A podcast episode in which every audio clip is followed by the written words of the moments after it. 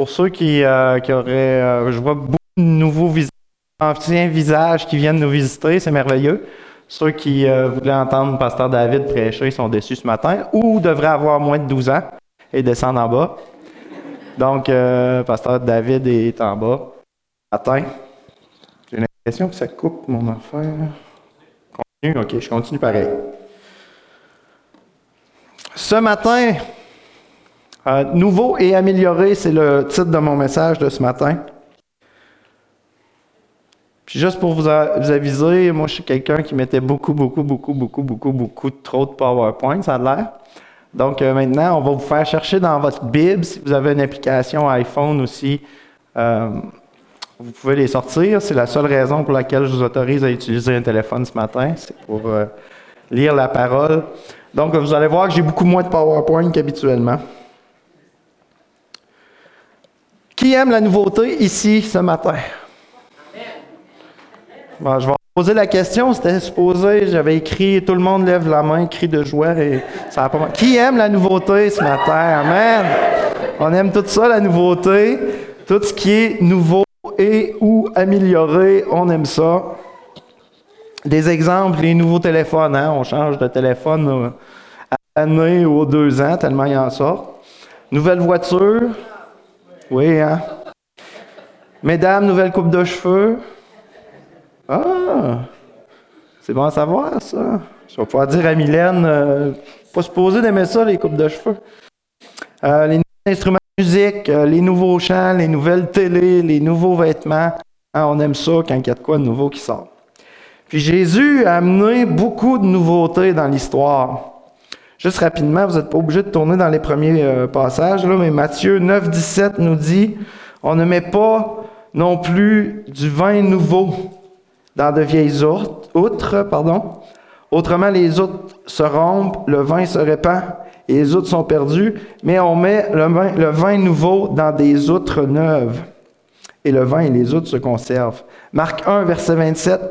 Tous furent saisis de stupéfaction, de sorte qu'ils se demandaient les uns les autres Qu'est-ce que ceci? Une nouvelle doctrine. Donc Jésus a apporté une nouvelle doctrine. Luc 22, verset 20. Il prit la même coupe après le souper et la leur donna en disant Cette coupe est la nouvelle alliance. Dans le Nouveau Testament, on peut lire euh, encore des choses nouvelles. Dans 2 Corinthiens 17, si quelqu'un est en Christ, il est une nouvelle créature. Donc, toutes choses sont devenues nouvelles. 2 Pierre 3, verset 13. Comment? Oui, ça va, ça coupe, hein? Je sais pas si c'est parce que je bouge trop, mais je suis quelqu'un qui bouge tout le temps. OK, c'est la nouveauté, c'est ça. C'est un nouveau problème qu'on vit. Donc 2 Pierre 3, verset 13. Mais nous attendons selon sa promesse. Je peux prendre l'autre aussi, hein? Un nouveau micro. Je peux-tu prendre l'autre? Ça va être moins euh, agaçant pour moi. Je vais, je déjà, euh, je suis déjà nerveux, fait que.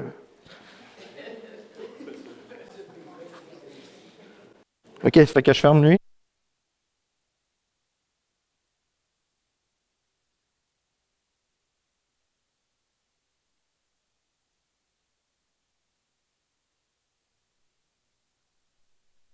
Un, deux. Les nouveaux bébés aussi. On aime ça, les nouveaux bébés, hein?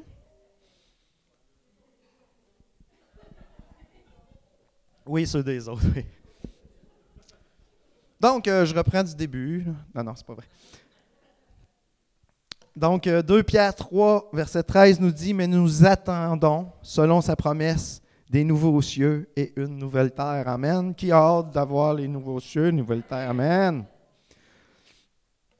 Et d'autres nouveautés que je, vais vous citer, euh, une pâte nouvelle, un nouveau nom, un nouveau chant, une nouvelle Jérusalem, etc. Le passage qu'on va lire, c'est quand Jésus va faire son discours d'adieu euh, lors du dernier repas. Il voulait préparer ses disciples à comprendre toute l'importance de la croix, de sa résurrection et de l'œuvre nouveau du Saint-Esprit. Puis il va exprimer aussi une attente fondamentale pour ceux qui vont être ses disciples. Si vous voulez tourner. dans Jean 33, euh, Jean 13, pardon, 33 à 38.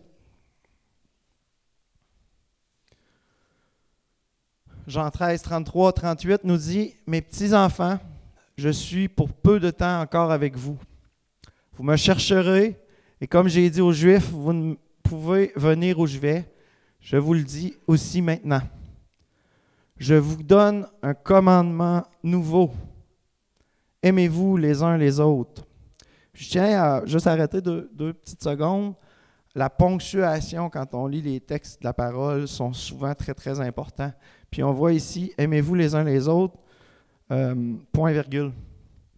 Puis j'imagine, c'est une pause un peu moins longue qu'un point, mais c'est pour apporter ou, euh, euh, donner du point un peu à l'idée qu'on met un point virgule.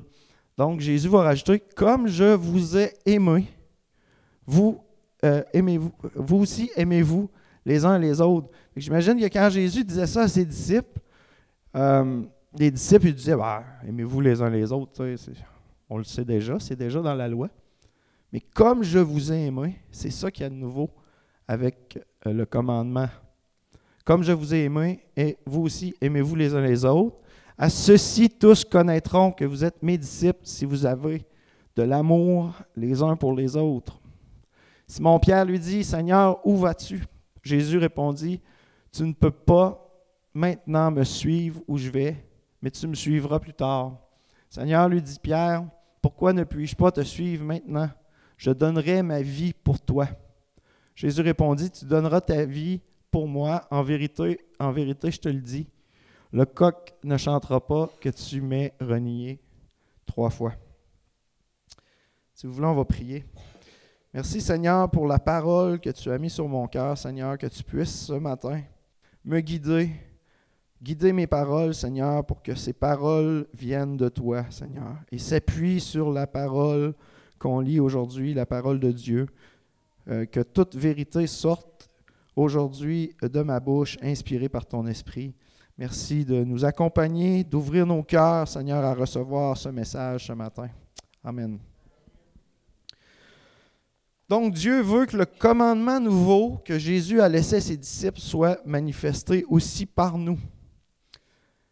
Est-ce que c'est vraiment un commandement nouveau? Est-ce que le commandement de Jésus est, vraiment nouveau?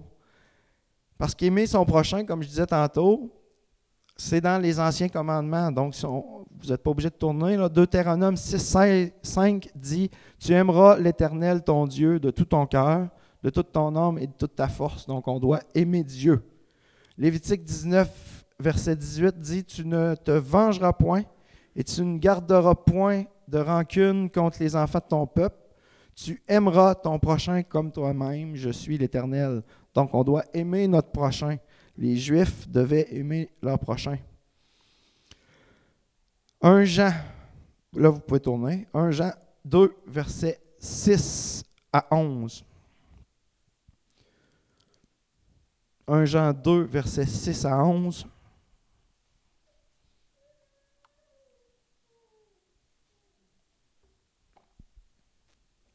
Celui qui dit qu'il demeure en lui doit marcher aussi comme il a marché. Bien-aimés, ce n'est pas un commandement nouveau que je vous écris, mais un commandement ancien que vous avez eu dès le commencement. Ce commandement ancien, c'est la parole que vous avez entendue. Toutefois, c'est un commandement nouveau que je vous écris, ce qui est vrai en lui et en vous. Car les ténèbres se, se dissipent et la lumière véritable paraît déjà. Celui qui dit qu'il est dans la lumière et qui est son frère est encore dans les ténèbres. Celui qui aime son frère demeure dans la lumière et aucune occasion de chute n'est en lui. Mais celui qui est son frère est dans les ténèbres et il marche dans les ténèbres et il ne sait où il va parce que les ténèbres ont aveuglé ses yeux. Il y a deux approches qu'on peut voir euh, avec le mot nouveau. Donc, la première approche, c'est nouveau dans le temps, qui n'existait pas avant. Donc, quand l'ordinateur a été inventé, l'ordinateur n'existait pas au départ. Quand nos téléviseurs ont été inventés, ça n'existait pas Le téléphone n'existait pas avant d'être inventé, le faux micro-ondes, etc. Vous me suivez, vous savez où je veux en venir. La deuxième approche, c'est dans la qualité. Nouveau dans la qualité, différent d'avant, amélioré. Euh, j'ai un exemple pour vous, le Tide, le nouveau Tide, dix fois le pouvoir nettoyant. Donc le Tide existait et ils ont créé un Tide dix fois meilleur. Euh, comme je disais tantôt, les téléphones intelligents, ils sortent une version par année. Donc, ils améliorent ce qui existe déjà. La télévision, c'est la même affaire. On était avant, il fallait se lever pour changer de poste. Maintenant, euh, on tape des mains et ça change quasiment de poste euh, tout seul. Donc, avec Jésus, le mot aimer va prendre une nouvelle dimension, une qualité différente, une efficacité supérieure dans le fond, c'est le summum de l'amour. Jésus va apporter des nouvelles dimensions à aimer son prochain. Donc la première dimension, un nouveau modèle d'amour, aimez-vous les uns les autres comme moi, comme je vous ai aimé. Et le mot comme, en grec, c'est katos, qui veut dire selon, comme, conforme, de même que, aussi bien que, l'exemple, d'après, juste comme, à la hauteur de. Donc Jésus va être le modèle à suivre. Et faire comme Jésus, ça va demander beaucoup. Ça demande de surpasser ce que la société, la culture, le siècle présent nous donne comme exemple d'amour. Si on revient au début de Jean 13, le verset 1, avant la avant la fête de Pâques, Jésus, sachant que son heure est venue, était venu de passer de ce monde au Père, et ayant aimé les siens qui étaient dans le monde, mit le comble à son amour pour eux. Jésus a mis le comble de son amour pour eux.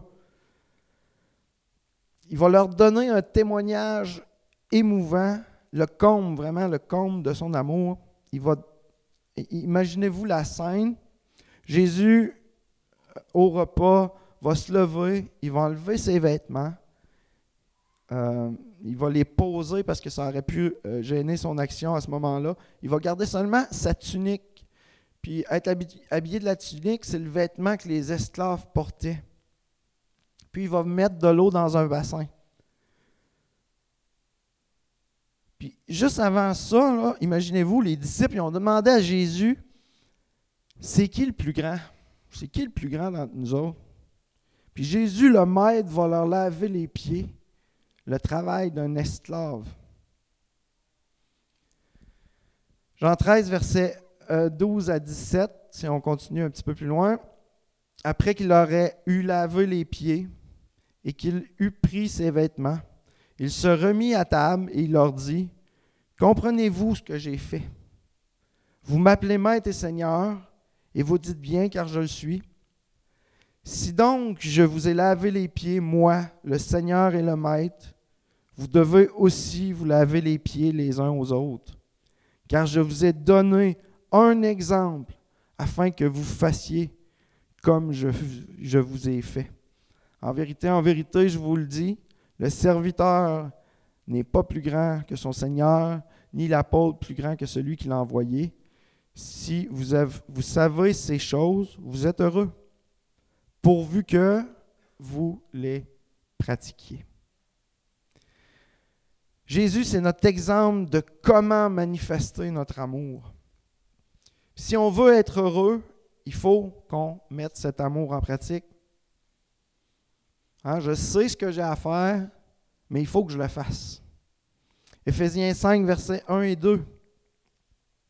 Devenez donc les imitateurs de Dieu, comme des enfants bien-aimés, et marchez dans la charité à l'exemple de Christ, qui nous a aimés et qui s'est livré lui-même à, Dieu pour nous comme une offrande et un sacrifice de bonne odeur. Démontrer un amour qui est prêt à renoncer même à ses droits, même à son bien-être, même à son plaisir, même à son bonheur, pour le bien des autres. pour que la volonté et la gloire de Dieu se manifestent aussi dans l'autre. Pour que mon amour déborde sur l'autre. Jésus a aussi démontré un amour qui pardonne. Matthieu 18, versets 21 à 22. Alors Pierre s'approcha de lui et dit, Seigneur, combien de fois pardonnerai-je à mon frère lorsqu'il péchera contre moi? Serai-je jusqu'à sept fois Jésus lui dit, Je ne te dis pas jusqu'à sept fois, mais jusqu'à septante fois sept fois. Dans le contexte de l'époque, les, rabbins, il y avait un débat parmi les rabbins sur le nombre de fois où ils devaient pardonner, euh, pardonner le péché. Il y a certains qui enseignaient deux fois, qui disaient que c'était suffisant. Il y en a d'autres qui disaient trois fois. En général, la plupart s'accordaient pour trois fois. Puis quelques rabbins généreux allaient jusqu'à sept fois. Mais Jésus a remplacé la limite que les Juifs ont mis par son amour. Il va dire jusqu'à 70 fois, sept fois. Tu vas pardonner toujours d'une façon illimitée et sans fin. Deuxième euh, dimension, une nouvelle motivation pour l'amour à cause de moi. Parce que j'ai été l'objet de l'amour de Jésus, je me dois d'aimer comme lui. Pour manifester ma gratitude pour l'amour que Jésus m'a enseigné, pour, l'amour qu'il m'a témoigné, moi qui étais indigne de son amour, vraiment indigne, je dois aimer même ceux qui ne le méritent pas. en comptant les bienfaits de Dieu, les bienfaits de l'amour de Jésus pour moi, je devrais être encouragé à faire la même chose que lui. Il faut pardonner parce que lui nous a pardonné. Il faut servir parce que lui nous a servi. Tournez dans 1 Jean 4, verset 19.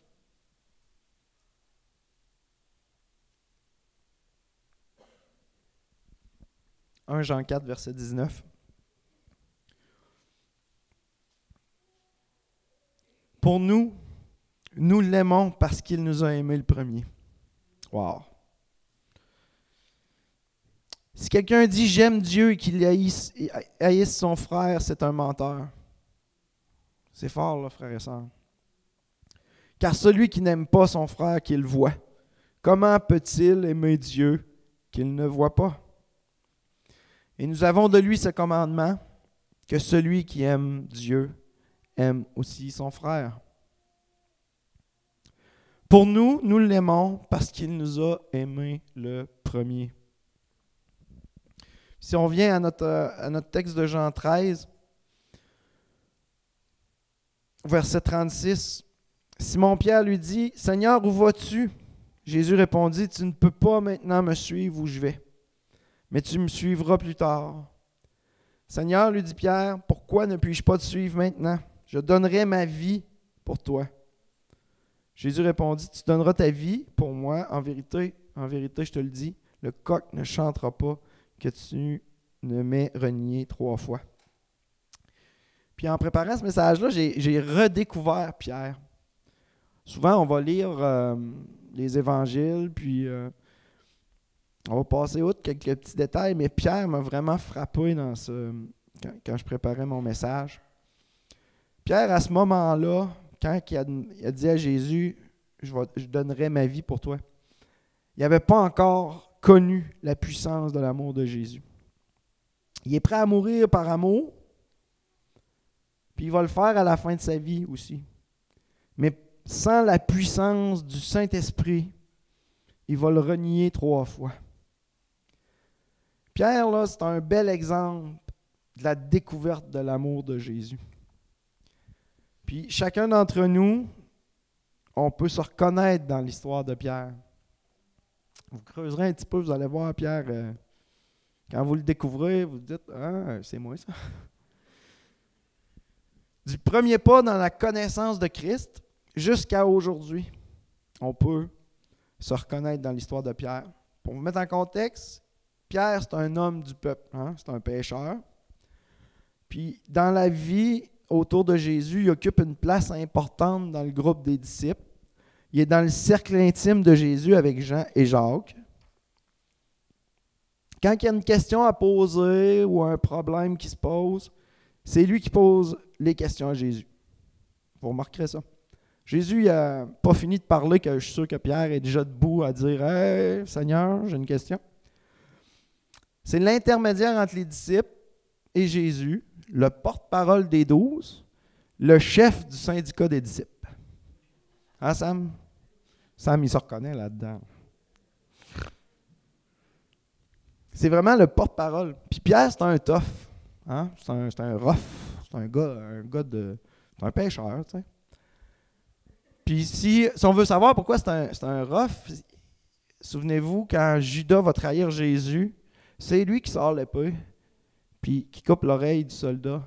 Mais c'est pas l'oreille qui visait, là. Il visait la tête, là. On ne se cachera pas. Il n'y a personne qui sort un épée et dit Oh, je vais viser juste l'oreille pour lui faire peur. Non, non, il voulait vraiment. C'est un, un rough, Pierre. Mais il existe un contraste en lui, à l'intérieur de lui. Autant d'un côté, il y a une forte personnalité, il y a une énergie bouillonnante. Autant il est fonceur, c'est un intrépide, c'est un impulsif, Pierre. Autant de l'autre côté, il est inconstant et versatile. Il change facilement d'opinion ou d'idée. Je vous donne un exemple, la scène où il marche sur l'eau. Ça nous montre bien le caractère de Pierre. Hein, Jésus l'appelle à sauter de la barque, puis lui, oh, pas de problème, va y aller, il va aller te rejoindre. Il marche sur l'eau, mais euh, son ardeur et sa foi vont faiblir. La peur va le prendre, puis plouf. Pierre, c'est le seul à proclamer haut et fort son attachement pour Jésus mais c'est aussi le premier à le, renier, à le renier ouvertement. Pierre, c'est celui qui apprend que l'amour de Jésus, c'est de pardonner infiniment. Hein. On vient de le lire, il pose la question, combien de fois il faut pardonner? Puis après sa, résurrection, Jésus va lui redonner un bon enseignement sur ce qu'est l'amour. Pierre, il est au plus bas, il est même, on l'a vu euh, l'autre fois avec Pasteur Bergeron. Oh, c'est ça. Non, c'était Gosselin. Euh, euh, le dernier qui est venu, là la, rencontre des couples, Sylvain Tousignan, pasteur Tousignan, l'a dit, on l'a découvert un peu. Il est retourné au plus bas de sa vie, il est retourné comme un pécheur quand Jésus est, mort. Mais Jésus va lui apparaître, puis il va lui rappeler à quoi il l'appelle. Quand trois fois, il va lui demander s'il l'aime. Quand l'Esprit s'est répandu à la Pentecôte, Pierre a été littéralement transformé. C'est lui qui va se lever et qui va prêcher. Résultat, 3000 âmes. Je suis persuadé que Pierre a appris des bonnes leçons de l'amour de Jésus parce qu'il va écrire dans, ses deux épîtres euh, sur l'amour fraternel. Je vais vous lire les versets, il y en a cinq. 1 Pierre 5, verset 17. Honorez tout le monde, aimez les frères, craignez Dieu, honorer le roi. 1 Pierre 3, versets 8 et 9. Enfin, soyez tous animés des mêmes pensées et des mêmes sentiments, pleins d'amour fraternel, de compassion, d'humilité. Ne rendez point mal pour mal ou injure pour injure. C'est le gars qui a coupé une oreille. Là, hein. Bénissez au contraire, car c'est à cela que vous avez été appelés afin d'hériter la bénédiction. 1 Pierre 4, versets 8 et 9. Avant tout, Ayez les uns pour les autres une ardente charité, car la charité couvre une multitude de péchés. Exercez l'hospitalité les uns envers les autres sans murmure. 1 Pierre 5, verset 14. Saluez-vous les uns les autres par un baiser d'affection. 2 Pierre 1, 7. À la piété, l'amour fraternel, à l'amour fraternel, la charité.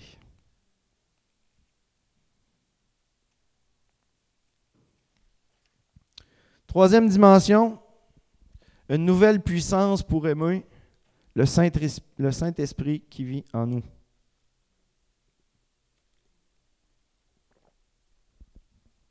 Après avoir dit à ses disciples, de s'aimer les uns les autres, Jésus ajoute, comme je vous ai aimé. Qu'est-ce qui rend l'amour de Jésus différent après sa mort et sa résurrection?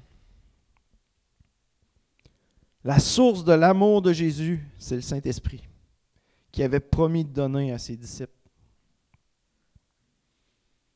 Cette même nuit, Jésus va demander à ses disciples de demeurer dans son amour. On voit ça dans Jean 15, versets 9 et 10.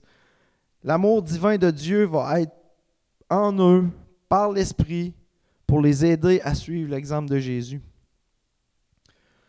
Tant que le don du Saint-Esprit n'était pas accordé, les disciples ne pouvaient pas s'aimer les uns les autres seulement que d'un amour humain. Mais avec le Saint-Esprit, les chrétiens peuvent s'aimer réciproquement avec le véritable amour divin. C'est par cet amour-là qu'on reconnaît les véritables chrétiens. Romains 5, verset 5. Or, l'espérance ne trompe point, parce que l'amour de Dieu est répandu dans nos cœurs par le Saint-Esprit qui nous a été donné.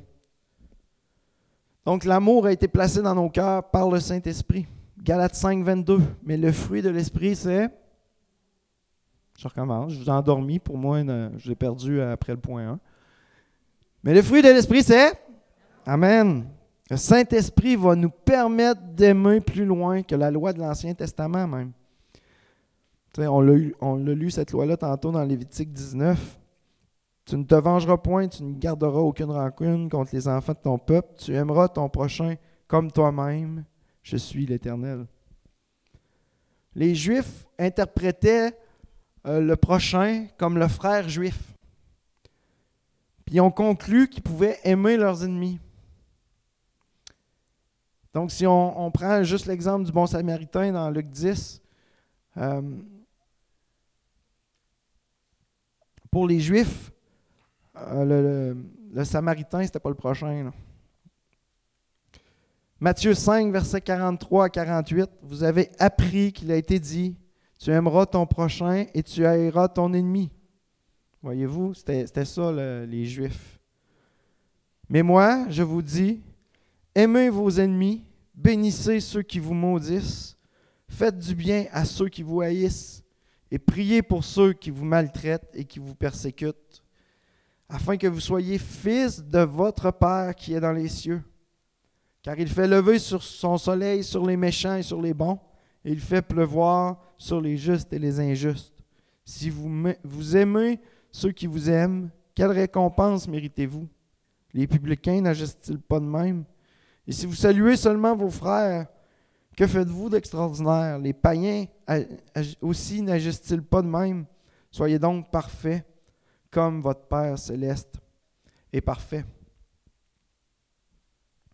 L'amour de Jésus est aussi sans frontières ethniques, sans conditions, qui va jusqu'à aimer son, ennemi. Puis euh, les Juifs avaient cette tendance-là.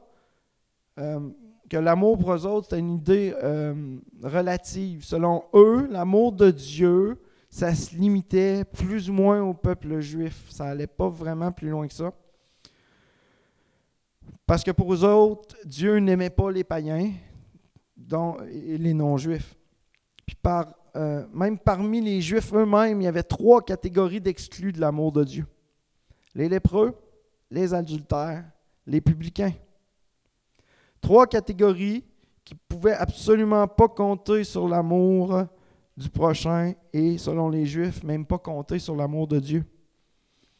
Pourtant, le premier à avoir reçu l'amour de Jésus, c'était un lépreux. On voit ça dans Marc 1, verset 40. Un lépreux vint à lui et se jetant à ses genoux, il lui dit d'un ton suppliant, si tu le veux, tu peux me rendre pur. Puis les Juifs considéraient la lèpre, là, c'était euh, une maladie. C'était, c'était pas une maladie, c'était le doigt de Dieu. Parce que c'était une malédiction divine, une punition pour un péché grave. Donc pour eux autres, un lépreux, là, puis euh, il fallait qu'ils restent loin, il y avait leur village à eux autres, en dehors des villes. Mais le premier que Jésus va guérir, c'est un lépreux. Euh, l'amour de Jésus est aussi assez large pour quelqu'un qui était coupable d'adultère. Puis la Bible elle, considère l'adultère comme un péché grave. Dans l'état biblique, la femme adultère là, était punie de mort. Si vous vous souvenez de l'histoire euh, de la femme adultère dans Jean 8, versets 3 à 5, alors les scribes et les pharisiens amenèrent une femme surprise en adultère et la plaçant au milieu du peuple et dirent à Jésus, Maître, cette femme a été surprise en flagrant délit d'adultère. Moïse, dans la loi, nous a ordonné de lapider de telle femme. Toi donc, que dis-tu? L'amour des scribes et des pharisiens s'arrêtait aussitôt qu'il était question de péché. Ça n'allait pas plus loin que ça. Il n'aimait jamais un pécheur. Donc, il voulait lapider cette femme-là qui était adultère. Mais l'amour de Jésus est tellement plus large qu'elle va même au-delà du péché. L'attitude du Seigneur vis-à-vis des pécheurs, ce n'est pas lapider-les, mais c'est pardonne-leur. Jésus est le péché, mais il aime le pécheur. L'amour de Jésus ne condamne pas, il pardonne. L'amour de Jésus ne blesse pas, il guérit. L'amour de Jésus ne punit pas, il réconforte. Et l'amour de Jésus est assez large pour nous, pardonner encore aujourd'hui. Si je m'approche de lui, si je lui confesse mon péché, alors il va me dire comme à cette femme adultère, je ne te condamne pas, mais il y a une condition, va et ne pêche plus. L'autre catégorie, c'est les, euh, publicains. Donc, euh, si on lit dans Luc 19 euh, l'histoire de Zachée, qui était un publicain probablement le plus riche et le plus connu en Israël à l'époque de Jésus. Donc, un bureau de publicain, c'était un peu comme un bureau d'impôt, un bureau de taxes, un bureau de douane, un poste de péage, mais tout combiné en un. Donc, euh, puis en passant par la ville de Jéricho, on n'avait pas le choix de se rendre à M. Zaché pour payer euh, ses impôts et ses taxes de passage. Donc, euh, les Romains avaient un système ingénieux de perception d'impôts. Ils ne percevaient pas eux-mêmes.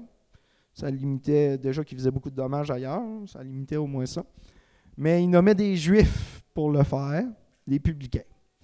les publicains ne recevaient jamais de salaire des Romains directement, mais ils étaient libres d'imposer euh, autant qu'ils voulaient, donc, ils donnaient aux Romains ce que les Romains exigeaient pour les impôts. Puis la différence allait euh, directement dans leur poche. Donc, c'est pour ça que les publicains, euh, c'est comme ça que les publicains s'enrichissaient sur le dos des Juifs. C'est aussi pour ça qu'ils étaient haïs, parce qu'ils volaient littéralement leur propre peuple. Puis dans l'histoire de Zachée, on peut voir que Jésus n'a pas, pas été là comme un spectateur. Donc Jésus ne passe jamais devant nous autres sans nous reconnaître, euh, ou sans nous appeler. Puis ça, Zachée était monté dans un arbre pour voir Jésus, puis Jésus l'a vu. Euh, donc, quand Jésus voyait des malades, il les guérissait. Quand Jésus voyait un besoin, il se dépêchait jamais de partir. Jésus, il n'est jamais indifférent aux hommes ou à leurs besoins. Puis, euh, juste pour vous dire, Jéricho, c'était une ville de prêtres. Donc, euh, Jésus aurait pu appeler n'importe quel croyant ou, saint de l'époque, mais il va appeler un publicain qui est haï et qui est maudit. Puis en plus, il va même aller jusqu'à aller chez lui. Mais il faut se rappeler que dans Luc 5, verset 32, on nous dit Je ne suis pas venu appeler à la repentance des justes, mais des pécheurs.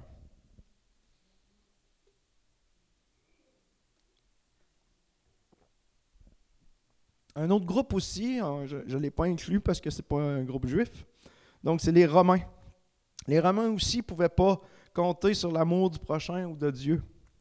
Il y a tant d'histoires dans l'Évangile qui démontrent l'amour de Jésus, mais selon moi, une des plus frappantes, puis une des dernières, c'est quand Jésus va être crucifié.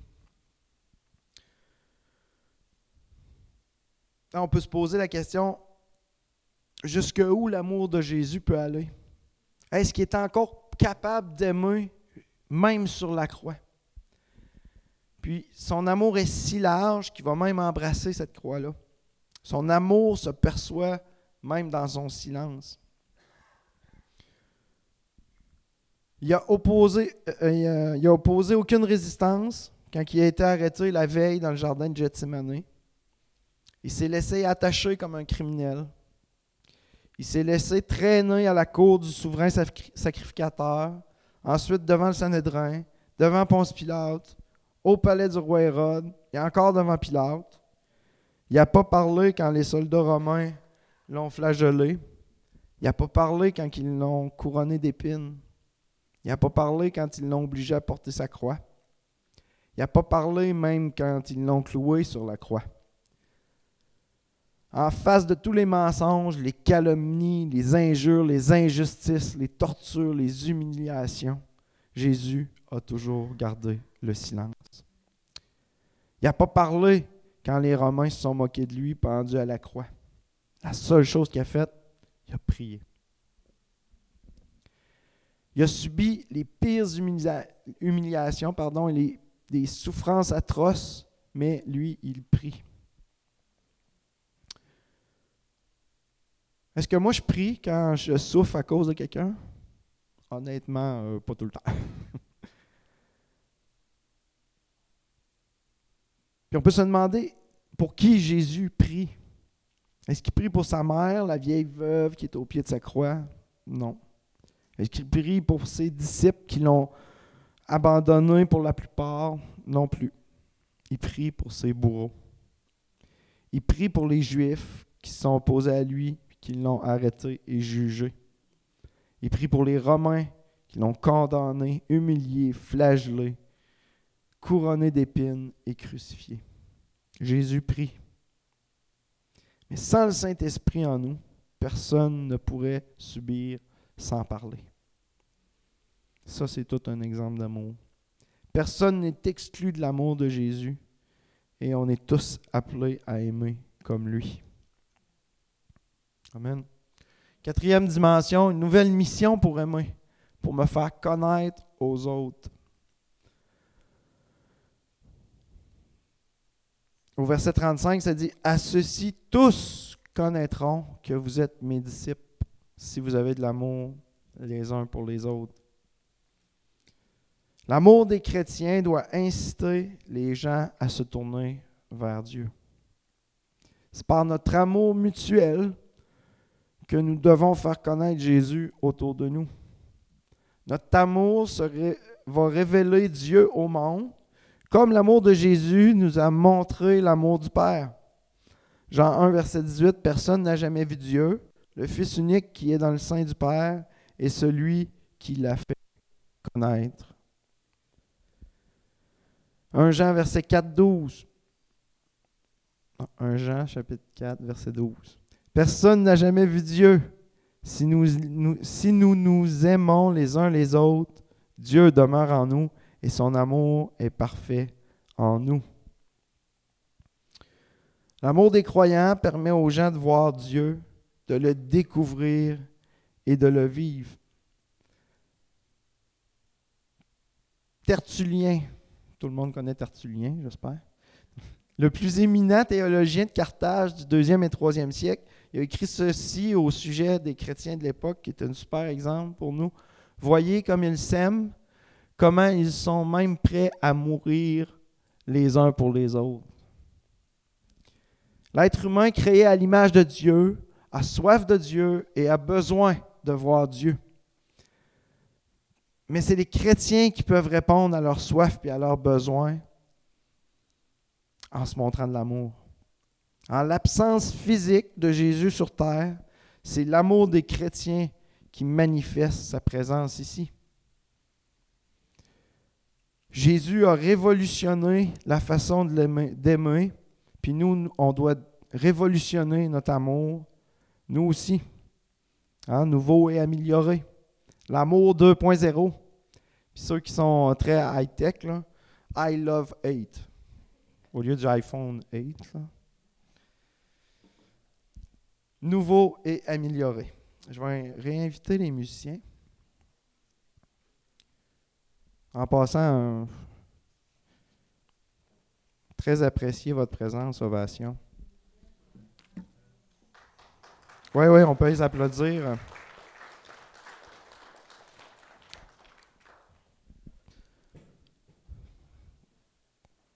Les discours d'adieu contiennent des concepts fondamentaux pour nous. Le premier élément du discours d'adieu de Jésus est de s'aimer les uns les autres comme lui. Aimer comme lui, ardemment jusqu'au bout. Aimer à cause de lui et de ce qu'il a fait pour nous. Aimer par son esprit qui habite en nous, euh, pas par notre amour humain. Et aimer que son nom et sa présence soient remarqués et appréciés dans le monde. S'aimer les uns les autres, c'est plus qu'un souhait, c'est un commandement. C'est s'investir, s'édifier, s'avertir, se pardonner, se révéler, se soutenir, se consoler. Amen? Vous êtes tous prêts à faire ça aujourd'hui? Ah, pas d'amen à celle-là? Ah, OK. Je vais prier pour vous autres. 1 Jean 4, verset 7 dit Bien-aimés, aimons-nous les uns les autres, car l'amour est de Dieu, et quiconque aime est né de Dieu et connaît Dieu. L'amour de Christ, son obéissance, sa foi envers son Père, ça contient les quatre commandements. Je ne vous lirai pas les commandements, vous irez les lire, mais ça contient les quatre. Son amour, son service, son intérêt sincère pour les autres contiennent les six derniers commandements. Même si la haine, les divisions, l'égoïsme gagnent du terrain, on doit persévérer, nous, dans l'amour de Dieu et du prochain. L'amour fraternel doit demeurer notre caractéristique principale pour faire la différence dans notre monde. Martin Luther a dit ceci, le chrétien est un homme qui vit non pour lui-même, mais pour Christ et son prochain. Pour le Christ par la foi, pour son prochain par l'amour. Amen. Puis ce matin, euh, je ne fais pas d'appel en avant. On, peut se lever. Puis pendant que le groupe va nous chanter un, chant, j'aimerais ça qu'on juste qu'on prenne conscience pour se rappeler de quel amour Jésus nous a aimés. De quel amour, de quelle façon il nous a aimés. De quelle façon il est un exemple pour nous aujourd'hui. Juste pour euh, se rappeler de notre amour à nous pour Jésus. De notre amour qu'on peut manifester les uns pour les autres aussi. Juste de prendre conscience de ça ce matin en écoutant le chant. Puis, euh, je vous aime avec l'amour de Jésus. Je vous aime tous.